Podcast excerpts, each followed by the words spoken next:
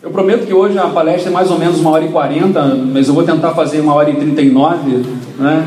Então vai dar tudo certo aqui, tudo tranquilo. A gente falou então na sexta-feira, na sexta-feira não, sábado, né? Foi ontem de manhã. Ontem de manhã a gente falou sobre ah, um pouquinho desse relacionamento conjugal e dessa complexidade que é um casal. A gente sabe que não é fácil, não é simples, mas é propósito de Deus, a gente viu isso. Ontem à noite ah, eu não estava aqui, mas provavelmente o que foi falado, fora a citação da minha santa mãezinha, né? Tá, tá vendo? Eu, eu, joguei verde e já colhi todo maduro aqui, né? Enfim, mas foi falado um pouquinho com relação com a família de origem, correto? E de como que é difícil às vezes você é, é, se libertar de algumas coisas, especialmente quem veio de família aglutinada. Quem veio de família dispersiva é mais fácil fazer esse rompimento, esse, ah, esse luto, né? dizem que é uma espécie de luto que a gente faz quando sai. Os pais precisam fazer isso, os filhos também precisam fazer uma. É uma nova fase, enfim. Então, alguns princípios, algumas coisas que vocês viram ontem, algumas crises que são assim, ah, pelo menos na nossa experiência, 16 anos de ministério, mais ou menos, ficar aqui só para você lá atrás ver. Ah, 16 anos de ministério, mais ou menos, praticamente todo casal passa por aquelas crises. Crise da gestão da casa, crise da, da economia, ah, crise do bom humor. A gente vai perdendo o bom humor ao longo do, do tempo, né? E na verdade a gente tem que resgatar isso. É, não sei se você chegou a citar o filme, aquele, recomendar aquele filme, A História de Nós Dois.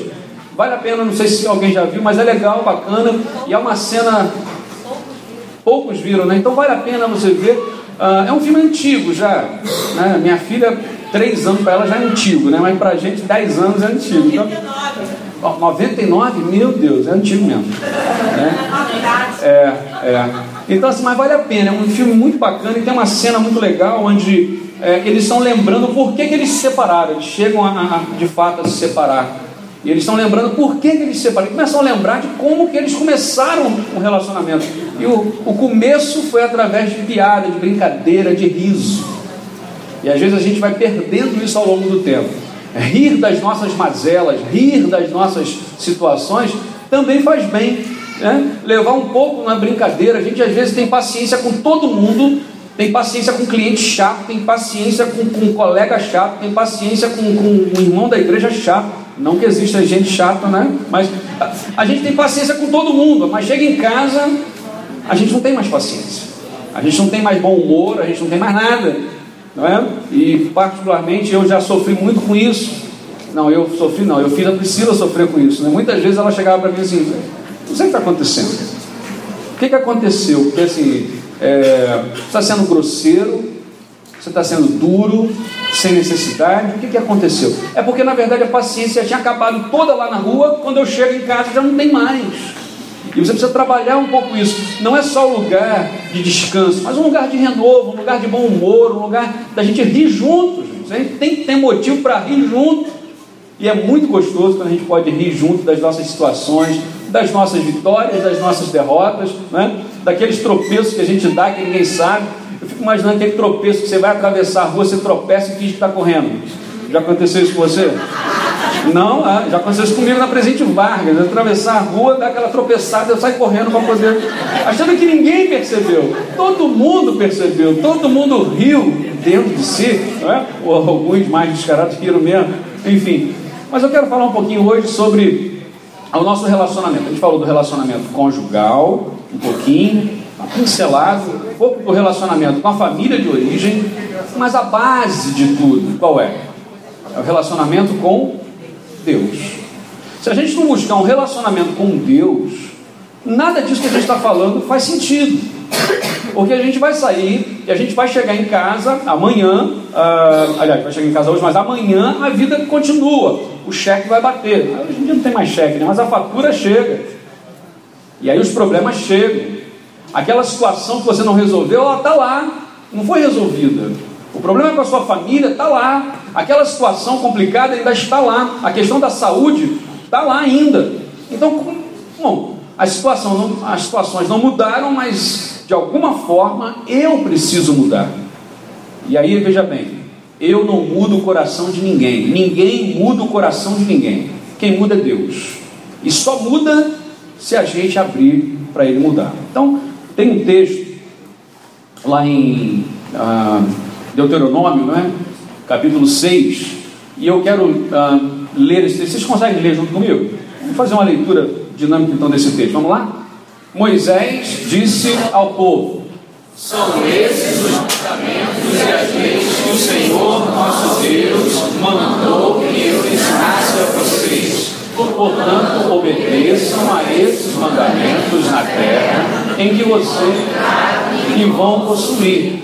Temam o Senhor nosso Deus, vocês, os seus filhos e os seus netos, e cumpram sempre todos os mandamentos e leis que eu lhes estou dando, e assim vocês viverão muitos anos. Povo de Israel, tenha o cuidado de cumprir a lei de Deus. Então, conforme disse o Senhor, o Deus dos nossos antepassados, tudo correrá bem para vocês, e vocês se tornarão numerosos naquela terra. Escute, povo de Israel, o Senhor e somente o Senhor é o nosso Deus. Portanto, amem o Senhor nosso Deus com todo o coração, com toda a alma e com todas as forças. Guardem sempre no coração as leis que eu lhes estou dando hoje e não deixem de ensiná-las aos seus filhos. Repitam essas leis em casa e fora de casa, quando se deitarem e quando se levantarem amarrem essas leis nos braços e na testa, para que não as esqueçam e as escrevam nos batentes das portas das suas casas e nos seus portões. Amém? A palavra de Deus ela tem por si só poder e autoridade sobre nossas vidas. Amém? E o que a Bíblia está dizendo para a gente é que a gente precisa lembrar da lei de Deus e tê-la na nossa vida sempre. E ele ainda vai usar meio que de um exagero aqui, dizendo assim: gente, amarra no braço, amarra na testa, para você não esquecer, amarra no portão, pinta na porta. Se fosse hoje, assim, coloca na geladeira, coloca no criado mudo, coloca na, na televisão um cartaz. Não esqueça disso. Nós temos um problema muito sério de memória, nós esquecemos das coisas que Deus faz na nossa vida, por isso que lá em Eclesiastes vai dizer o quê? aliás, em Lamentações de Jeremias, vamos trazer à memória aquilo que traz esperança, porque a gente esquece, a gente tem facilidade para lembrar do que deu errado. Quando eu chego diante de um casal sem crise, conta para mim a sua história. Ah, porque aconteceu aquilo, só desgraça. Aconteceu aquilo, ele não fez isso, não fez aquilo, aconteceu aquilo outro. Aí eu falo assim, ok, me conta pelo menos três coisas boas que aconteceram nesses últimos 15 anos de casamento. É possível que em 15 anos não tenha acontecido três coisas boas. Me conta. Gente, às vezes é difícil de sair alguma coisa. Eu falo assim, não é possível. Não, é, realmente aconteceu. Aí começa a lembrar, aí lembra, ok, aí vai puxando. Aí quando começa a lembrar, vai puxando. A gente, nós esquecemos disso. Em janeiro nós tivemos uma experiência muito bacana. Foi jantar, a gente estava de férias e, e aí batendo um papo com as crianças e tal, e começamos a lembrar de coisas. E aí o papo rendeu de uma forma, e há muito tempo que a gente não conseguia, em família, né, ficar sem celular, sem ninguém, sem compromisso, nós só batendo um papo ali, assim, de distrair, lembrando de coisas, rindo, trazendo melhor, coisas que a gente não lembrava mais, vai puxando. Então veja bem, faça um esforço, puxa pela memória coisas que Deus já realizou na sua vida. A coisa mais fantástica que Deus fez foi de mudar a nossa vida, de mudar a nossa existência, de dar um sentido para a gente viver. Porque no fundo, no fundo, a Bíblia diz que nós andávamos como ah, cordeiros, não é isso? Como, como é que diz? Ovelhas sem pastor, cordeiros que não têm direção e vai para cá, para lá, mas Ele deu para a gente uma direção. Deus dá para a gente um sentido para viver. E aí, Ele é a nossa fundação. Se Deus é a fundação desse casal, se Ele é a base, eu não sei aqui se tem alguém da área de construção civil aqui. Ok, um, dois, tem bastante gente, beleza. Mas me disseram meu pai trabalha com esse negócio de obra, que se a base não for boa, não é? se a fundação não for boa, não adianta o prédio ser bonito, porque em algum momento vai rachar, dar sinais. Outro dia eu estava conversando com um engenheiro, com um arquiteto, aliás, ele falando que ah, o concreto ele dá sinal para a gente. A gente só não, não vê se a gente não quiser, mas ele dá sinal. Começa a aparecer coisa. E começa a aparecer por vezes porque a base não está firme, a base não está sólida. Qual tem sido a base da nossa vida? Qual tem sido a base? A base é o que eu acho, é o que eu penso. Ok, base fraca. Porque o que a gente pensava ontem, a gente não pensa mais hoje. Né? Parmênides, se eu não me engano, dizia que se um homem nunca atravessa o rio duas vezes, porque quando ele atravessa o rio pela segunda vez, ele já não é mais o mesmo homem, o rio não é mais o mesmo rio. Então, assim, a gente muda. Então, não dá para a gente fundamentar a nossa vida naquilo que eu acho. Não, eu acho que é assim. Ok, daqui a dois anos você vai falar assim: que besteira minha achar daquele jeito. Não dá para ser daquele jeito. Então não dá. Não dá para fundamentar no outro. Se não dá para confiar em mim, no outro, pior ainda. Não dá para confiar nas estruturas humanas, porque as estruturas mudam, as instituições mudam.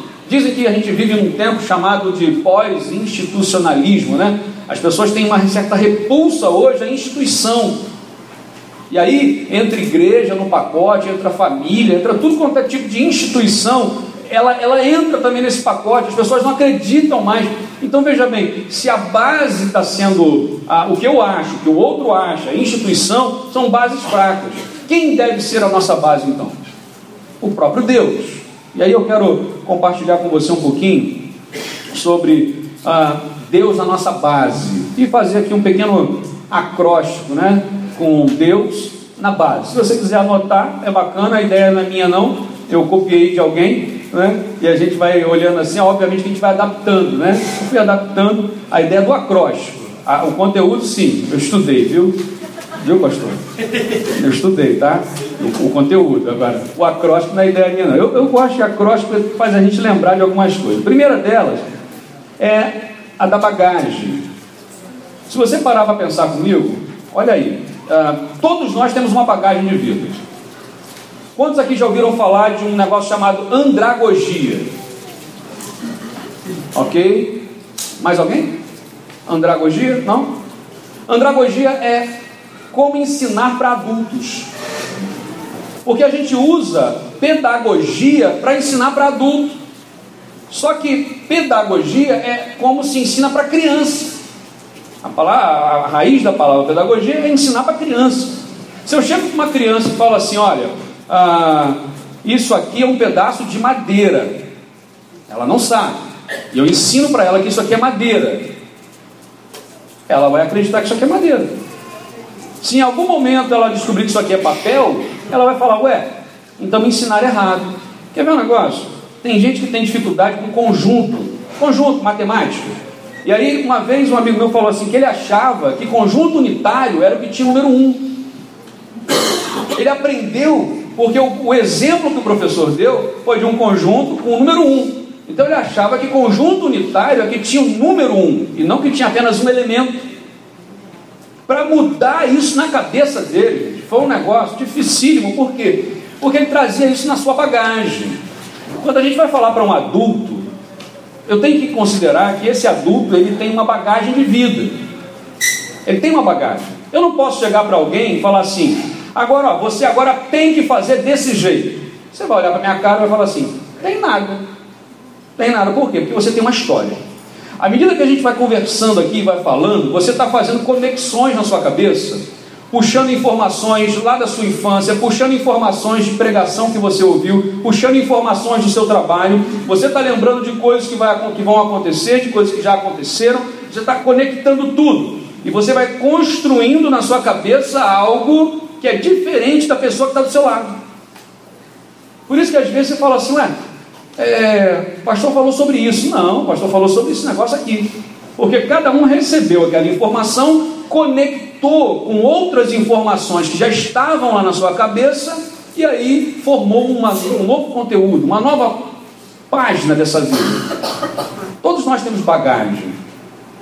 A gente leva bagagem para dentro do casamento. A gente despacha bagagem para dentro do casamento achando que a coisa vai acontecer. É aquela história assim, não, depois eu mudo ele. Depois eu mudo ela. Muda não. Só piora, querido. Se deixa como está, para ver como é que fica, fica pior. Eu esqueci de falar a fonte, né? Quem falou essa frase para mim foi o pastor Benézio Bittencourt, diretor do Instituto Hagai no Brasil. E isso falou há uns 10 anos atrás. Eu gravei isso. E é verdade. Então veja bem, a nossa bagagem ela está aonde? Com o quê? O que, que nós estamos fazendo? Quando a maioria das pessoas entra em crise, é porque uma bagagem que ela já tem está conflitando com algo novo. Então, peraí, isso não dá. Você chegou a contar aquele exemplo que eu falei do, do casal, do recém-casado? Da geladeira? Não. Logo no início do meu ministério, casamento, fiz um casamento todo feliz, né? um dos primeiros casamentos você faz, aquela coisa e tal, empolgado e tal. E o casal foi para a lua de mel. Aí chegou da lua de mel, Ô oh, meu amor, tem nada em casa, vamos fazer nossas compras. Sabe aquela primeira compra do casal? Você compra um monte de coisa que estraga, né? Porque está acostumado na sua casa com não sei quantos quilos de coisa, material de limpeza, e aquilo vai durar um ano na sua casa. Né? Você compra um monte, danoninho, gasta com um monte de coisa que você não precisa, enfim.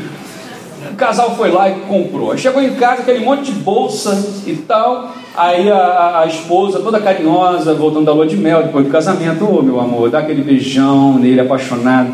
Vai tomar o seu banho, vou deixar que eu arrumo aqui as coisas e tal. E, ô oh, meu amor, então você é demais e tal. E foi tomar o banho.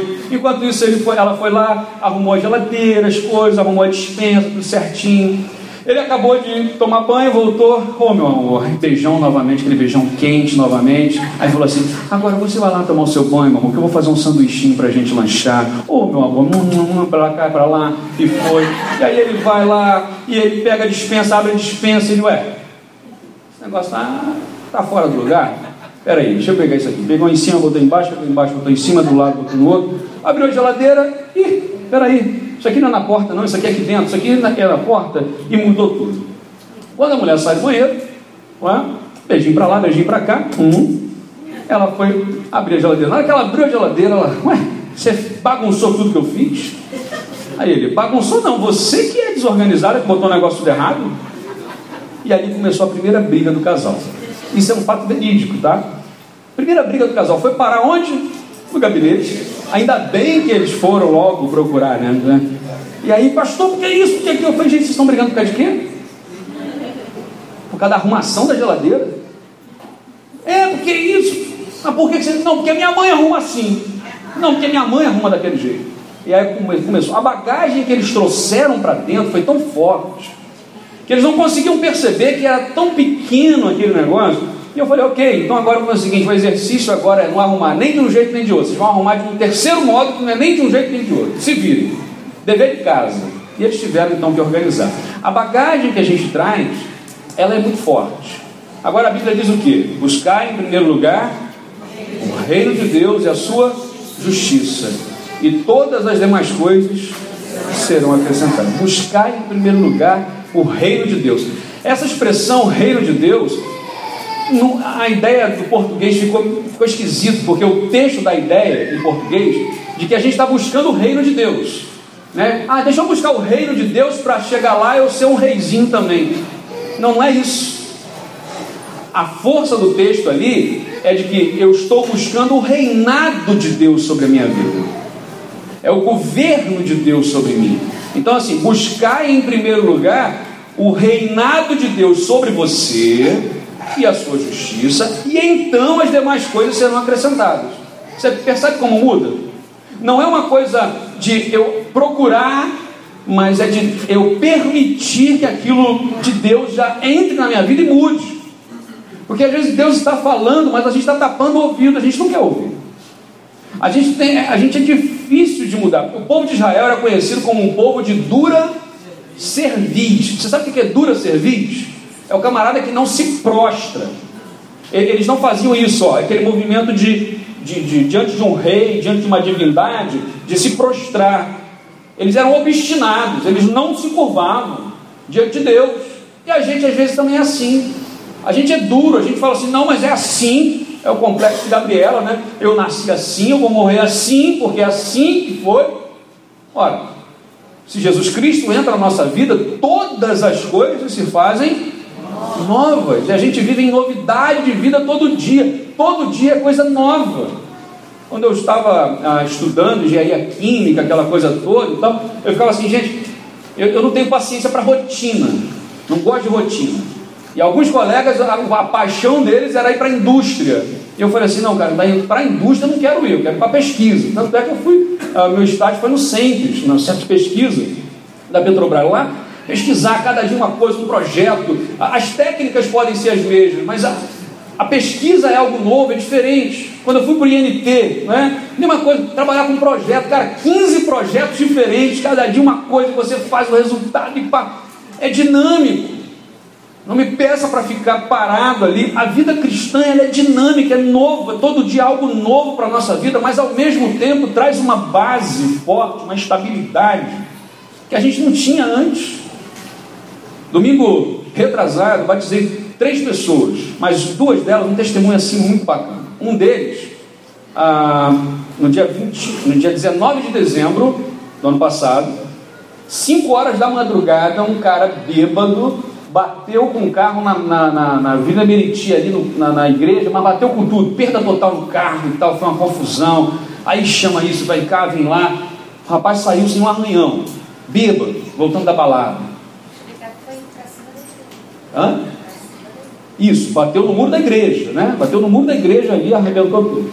Aí, quando foi o dia, ah, gravei as datas, 27 de março, esse rapaz foi na igreja, porque ele falou assim, ele ficou com aquilo na cabeça, peraí, gente, eu fui lá, eu bati, dei um prejuízo, saí sem um arranhão, pelo menos eu tenho que ir lá para poder ver o que, que acontece lá. Foi, entregou a vida para Jesus, batizei ele domingo.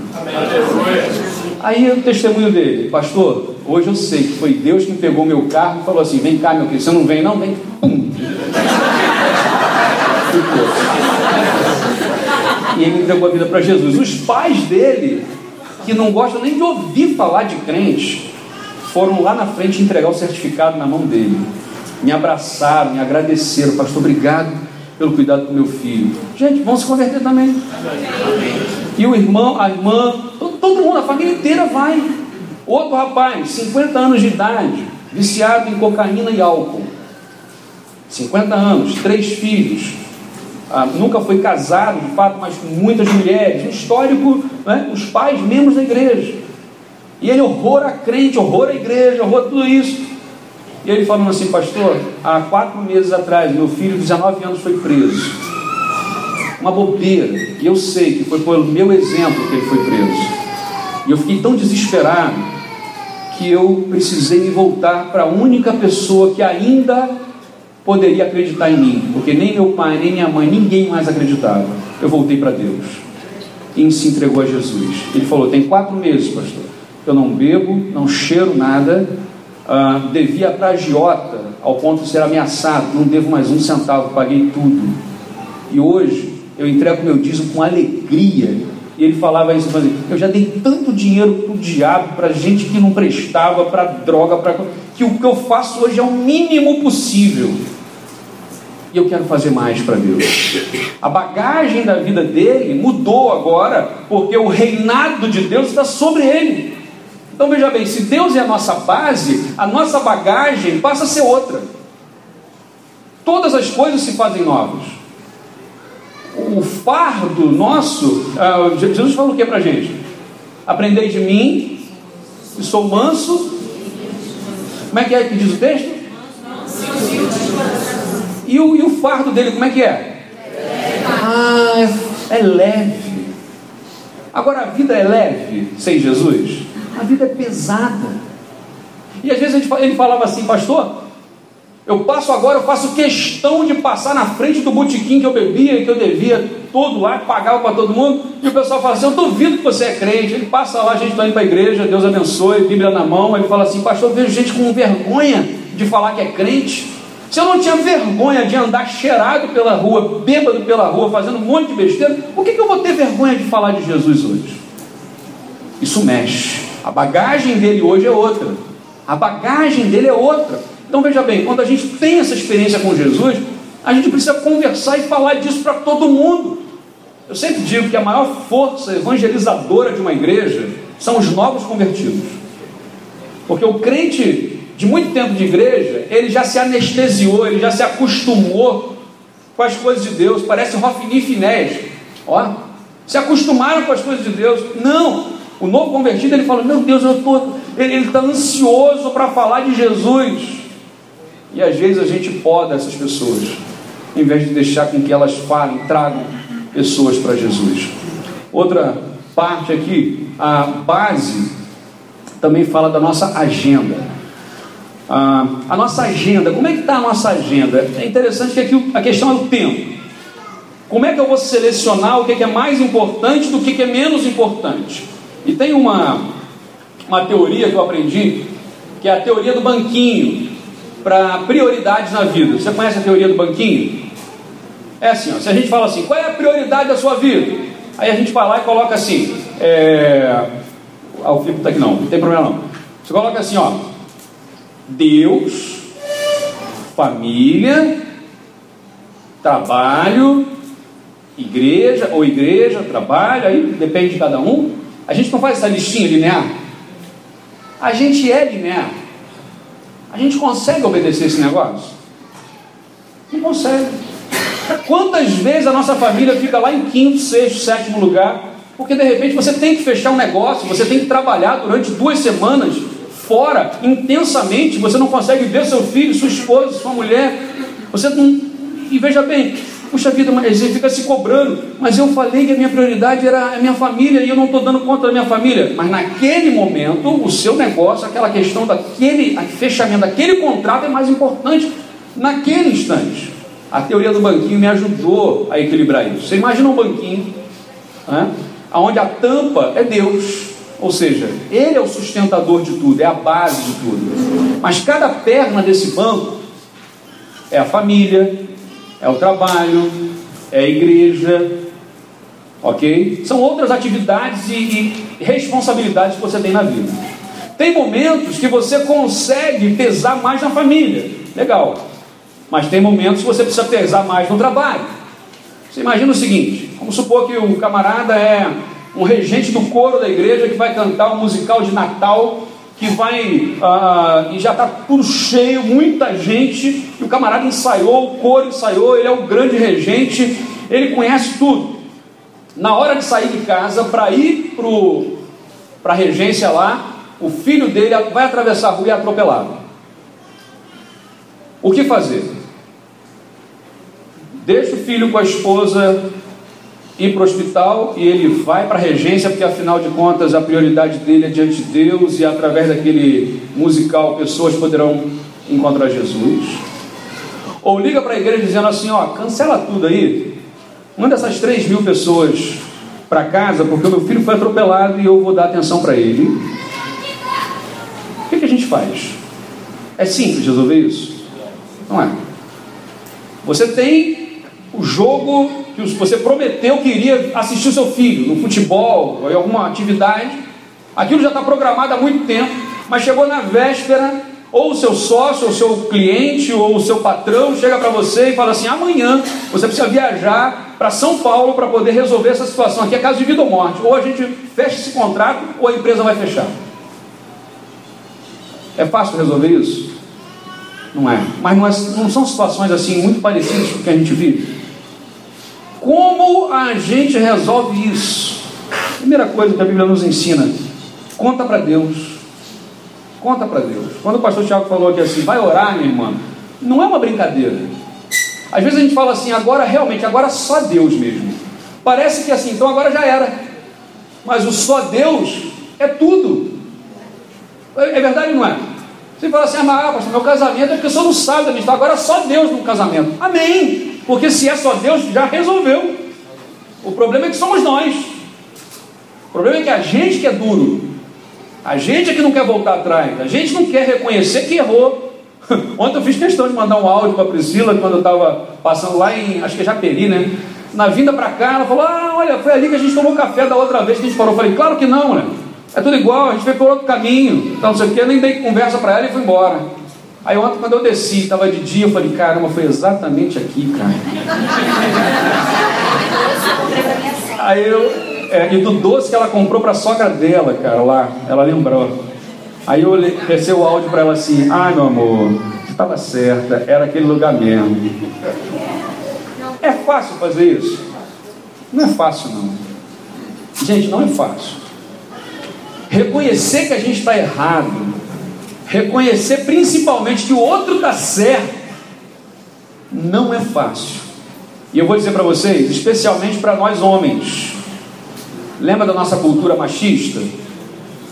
Nós aprendemos isso. Homem não chora, homem que é homem não volta atrás na sua palavra.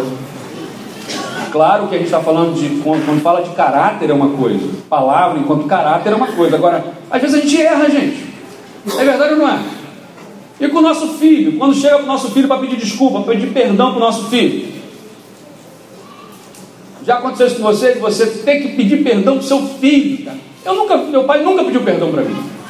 Meu pai uma vez descolou a minha orelha, num gesto de. É. Meu irmão é oito anos mais novo que eu. Né? Enquanto eu sempre fui magrinho, magrinho, meu irmão sempre foi mais gordinho. Então, mesmo com oito anos de diferença, é, ele era fofinho, né? Irmão tem um carinho todo especial e a gente de vez em quando saía lá no, no, no, no tapa, né? E aí um dia meu irmão vai entrar no banheiro, a porta bate, quase que corta o dedo dele assim, né? E tal. E aí meu irmão devia ter, sei lá, eu tinha uns 12, meu irmão tinha uns 4. E meu irmão assim, sabe aquele choro que perde o fôlego, né? Aí eu, eu chego lá para acudir meu irmão. E meu pai chega logo em, seguinte, em seguida. A cena que meu pai vê, meu irmão assim, e eu assim, aquela cara de que fui eu, né? Aí meu pai não pensou duas vezes, foi. Aí minha orelha foi caiu. Aí meu irmão, ah, não foi ele não. Miserável, né? Podia um segundo antes e minha orelha tá aí inteira. Um segundo, um segundo. Gente, ah, eu até perdi o que eu estava falando isso agora. Ah, é, perdi perdão. Você acha que meu pai pediu perdão para mim? Não pediu. Não porque talvez ele não quisesse. Eu, eu, fiquei assim um tempo muito grande, uns quatro dias na época, assim, chateado, frio. Meu pai, a gente sempre era de brincar, de rolar no chão, de brincar. Eu fiquei muito chateado. Meu pai, eu, eu percebia que ele claramente ficava assim, querendo chegar perto, mas, mas ele nunca chegou para mim e verbalizou assim: Desculpa, meu filho, eu errei, eu interpretei mal a situação e errei, me perdoa. Nunca. Porque a criação dele, a forma como foi, criado no interior, na fazenda, né? aquela coisa bruta, com 12 irmãos. Gente, não, não, dá. Não dá. Mas a, a, minha geração, a sua geração, pessoas que estão aqui agora, a, a, a informação que a gente tem é outra. É outra. E eu preciso, por vezes, chegar para eles e falar assim: desculpa, sabe aquela hora que eu castiguei você no ímpeto? Eu estava errado. É fácil fazer isso? Não é fácil. A nossa agenda, o nosso tempo, ele é rápido. As nossas prioridades, elas precisam ser definidas. A prioridade zero na nossa vida, ou seja, o primeiríssimo lugar, é Deus. Se eu não tiver uma vida de oração com a minha esposa, com meu marido, se eu não tiver uma vida de leitura da palavra, mínima que seja, nós não conseguimos desenvolver uma intimidade espiritual. Já parou para pensar comigo que orar junto com o cônjuge é você estar tá falando com Deus, em voz alta, você está falando com Deus, o ser mais poderoso, o Criador dos céus e da terra ao lado da pessoa que você ama, ou seja, a pessoa que você está ali, que é o seu cônjuge, está falando com Deus sobre você. Já parou para imaginar isso? É porque a gente às vezes minimiza o poder da oração, a gente minimiza a força que a oração tem, mas quando a gente ora junto, quando a gente lê a palavra junto, e às vezes não precisa nem estar junto assim fisicamente, você às vezes está viajando. Mas a gente tem ferramentas hoje, gente. A gente fala online. A gente fala online. Tem aí o Skype, o FaceTime, tem outras coisas aí que você pode usar. Você fala online.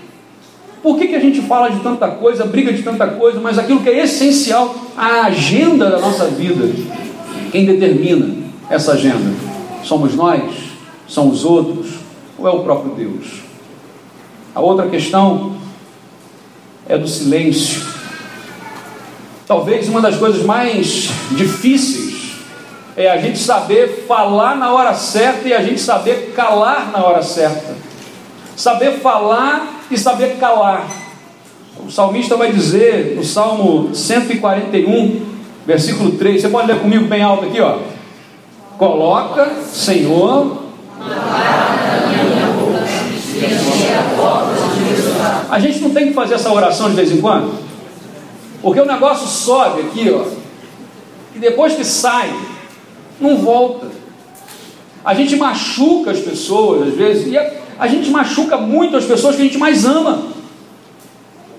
A gente machuca a pessoa que a gente mais ama, que a gente jurou amor, que a gente jurou honrar, respeitar, amar, fazer feliz, e a gente machuca com palavras, palavra que sai da boca não volta. Mesma coisa do filho. Filho que ouve da gente coisas que eu fico assim, meu Deus, o sujeito é crente. Na igreja, às vezes. Na igreja, eu me assusto às vezes com a forma como a gente fala com as pessoas que a gente ama. Que a gente está com a esposa, pois é, não sei o que, não sei o que lá. E chega outra pessoa, oi, pois não. Por obsequio.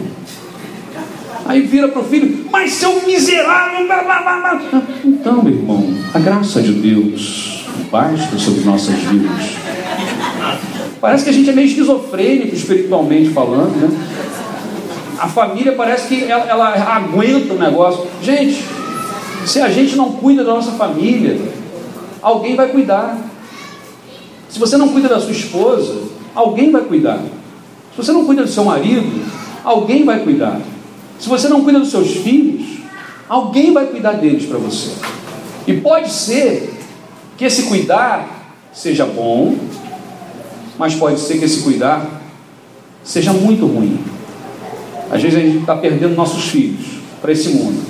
Mas o que, que a gente está fazendo? Quais são palavras que saem da nossa boca? O silêncio precisa ser uma das marcas aqui mais fortes passar aqui, aqui. O silêncio precisa ser por vezes uma marca. Lembra que eu falei dos homens, do, do livro do silêncio de Adão?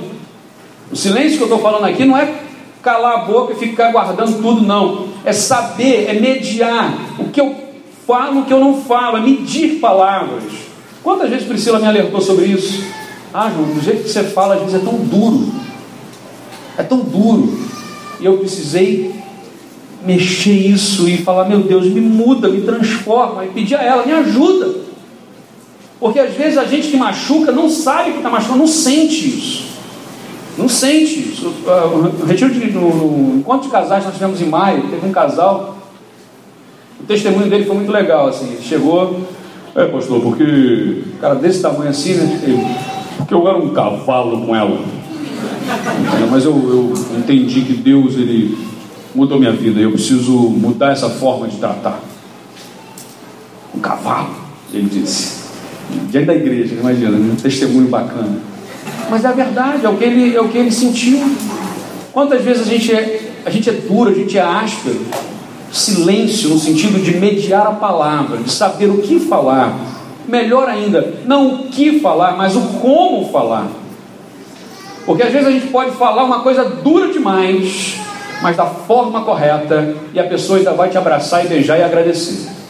Mas às vezes você elogia a pessoa, mas se você elogiar da forma errada, ela vai ficar ofendida ainda com você.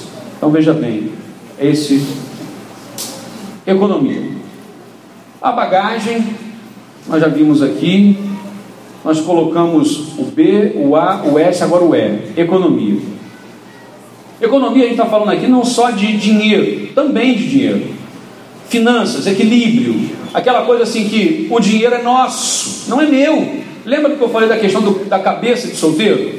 A gente casa e continua com a cabeça de solteiro. A cabeça é de casado, ou seja, tudo é nosso. Se um ganhar 100, o outro ganhar 100, os dois ganham 200.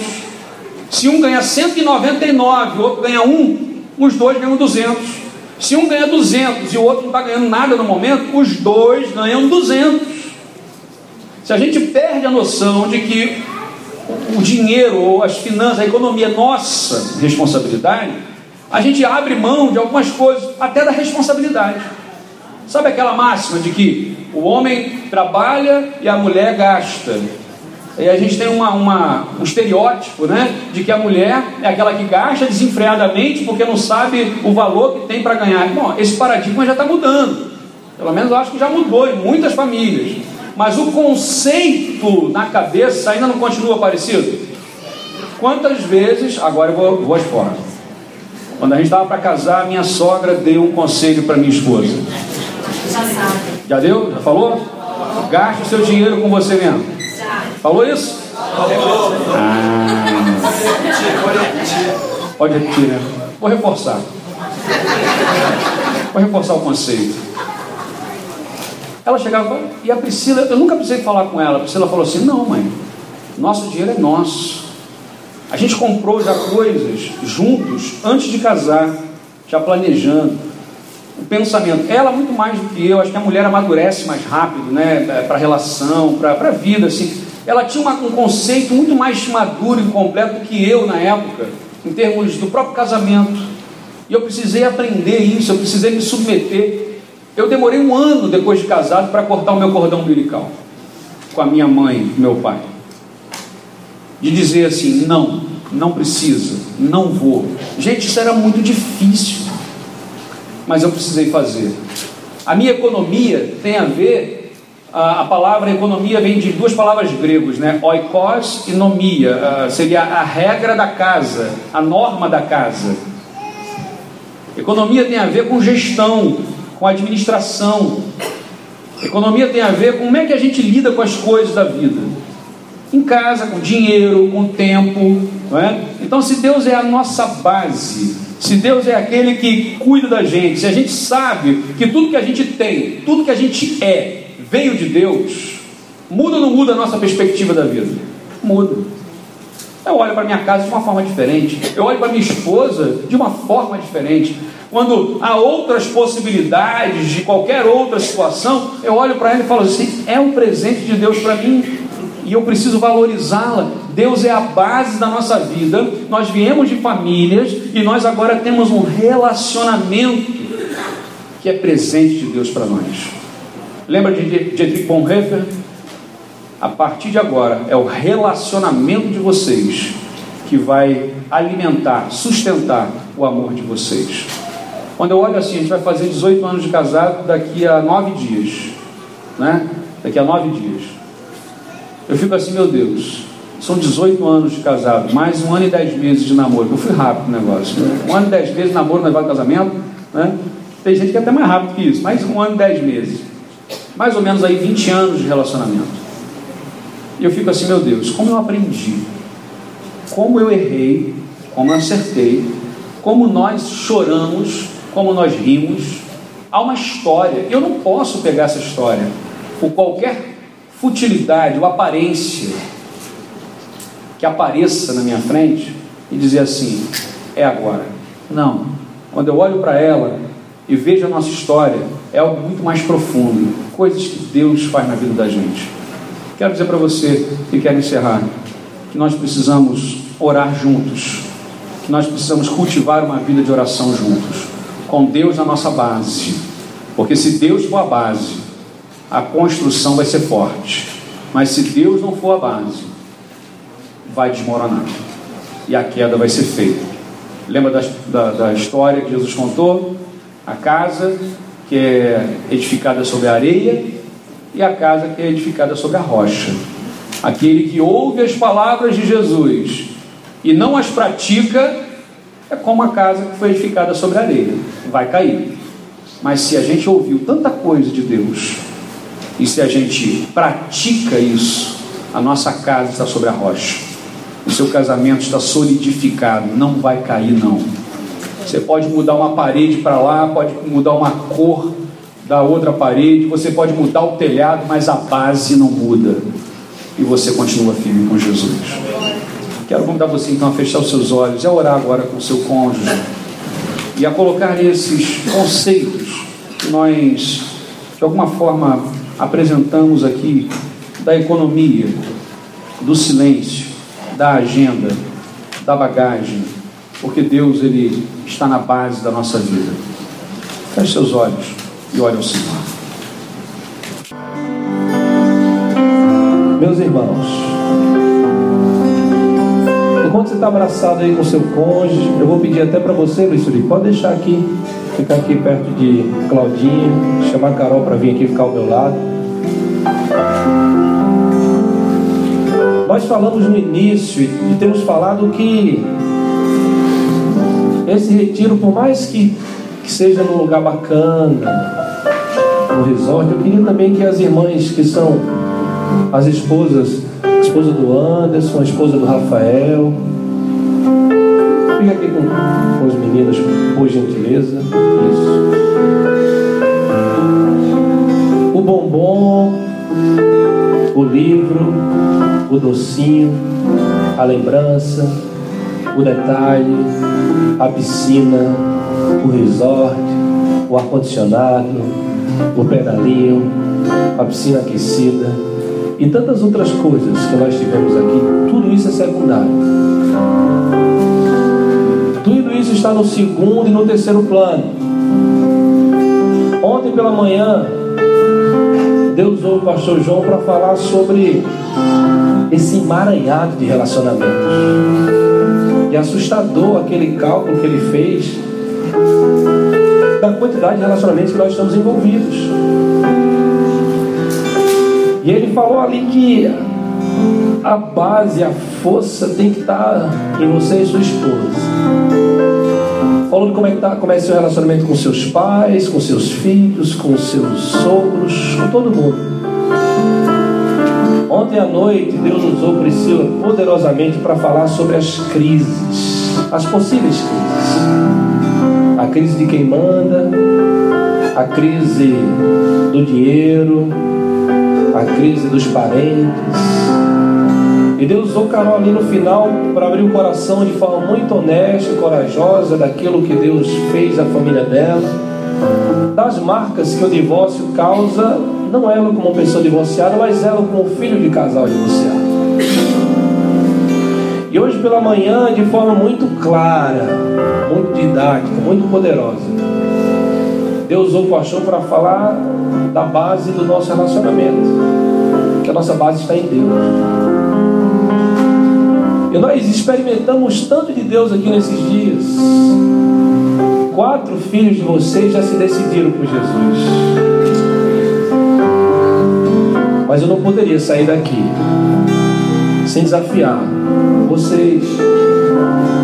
Porque uma decisão ela se mostra em uma ação. Eu sei que muitos casais chegaram aqui com o limite. Quem sabe tem alguns casais que chegaram aqui no retiro para seu ponto final. Eu sei que alguns chegaram aqui, como nós colocamos no papel ontem, o coração marcado pelas crises que passaram.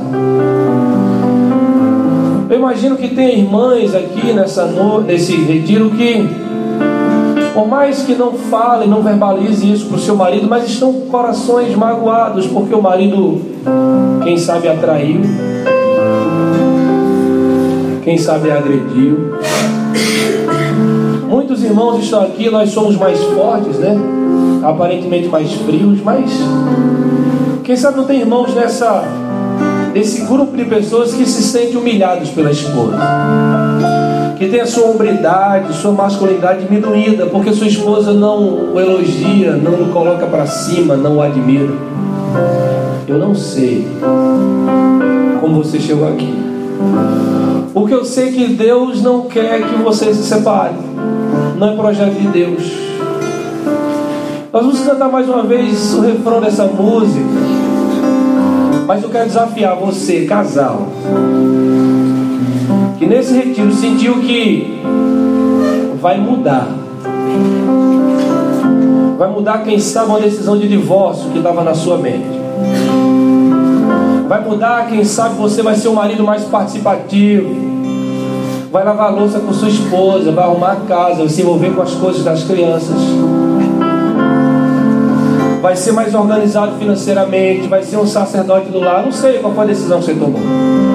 Você, mulher, quem sabe você decidiu que vai ser uma mulher submissa, ajudadora, menos chata. Eu não sei, mas se você decidiu mudar nesse retiro, inclusive mudar uma decisão de divórcio. Nós vamos cantar mais uma vez o refrão dessa música. E eu queria convidar você, que você e seu cônjuge, saia do seu lugar e vem aqui na frente que nós vamos orar.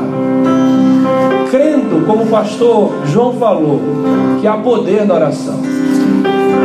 Crendo que o principal motivo, objetivo de Deus para toda essa estrutura, esse investimento, investimento de tempo, de vigor físico e investimento financeiro, o resultado é para que nós pudéssemos mudar, para que houvesse mudança. Então, no meio desse refrão, você vai sair do seu lugar com o seu cônjuge, vai vir aqui, nós vamos orar juntos com você. Amém. Vou falar para aqueles que estão aqui na frente. Pastor João disse que nosso casamento não é industrial. Não é industrial. Casei, pronto. Usou uma figura de linguagem que eu achei espetacular. Ele diz: O nosso casamento é artesanal. Cada dia eu coloco uma pedrinha. Cada dia eu tenho que rachar e lixar para parar as arestas. Cada dia eu tenho que colocar uma fita. Cada dia eu tenho que pintar alguma coisa. E algo que é artesanal dá trabalho os problemas, a crise não vai passar sem você chegar em casa, mas vocês decidiram hoje, nós vamos mudar. Eu vou ser um sacerdote da minha casa. Eu vou ser o pastor da minha família. Eu vou ser mais amoroso, eu vou ser mais doce, eu vou tratar minha esposa com mais gentileza. Eu vou ser fiel. Ah, meu Deus, eu vou ser mais econômico. Você, mulher, eu vou ser mais amorosa. Eu vou ser menos chata, eu vou ser mais carinhosa. Eu vou estar mais disponível para o meu marido. Eu vou ser mais sábio, eu vou falar menos. Eu vou falar as coisas certas, eu vou orar, eu vou buscar a Deus. As coisas não vão mudar de um dia para outro, porque não é industrial, é artesanal. Mas todos nós estamos nesse processo de mudança de mudança, estamos construindo o nosso relacionamento, construindo a nossa intimidade um com o outro e com Deus. E hoje o diabo perdeu, porque mais alguns casais tomaram a decisão. Satanás perdeu. Porque o projeto do diabo é acabar com os nossos casamentos. Sabia? Acabar com o meu casamento, o projeto do diabo é esse. Porque quando ele acaba com o meu casamento, ele acaba com a minha vida, acaba com a vida da minha, minha, minha esposa, os meus filhos têm a vida marcada e destruída. O ministério é abalado, existe escândalo. Mas no nome do Senhor Jesus, todo espírito de divórcio, toda intenção de separação caiu por terra hoje no nome do Senhor Jesus. E nós vamos seguir com os nossos cônjuges até que a morte nos separe.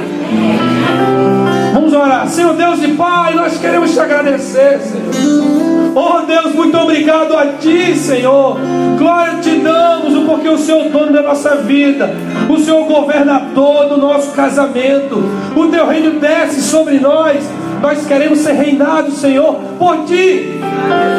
Pai, nós colocamos por terra agora, Senhor, toda atmosfera de divórcio, toda intenção de divórcio no nome do Teu Filho Jesus toda estratégia diabólica, demoníaca, para acabar com famílias, está colocado por terra no nome poderoso do teu filho Jesus. Senhor, porque nós cremos que no nome de Jesus há poder.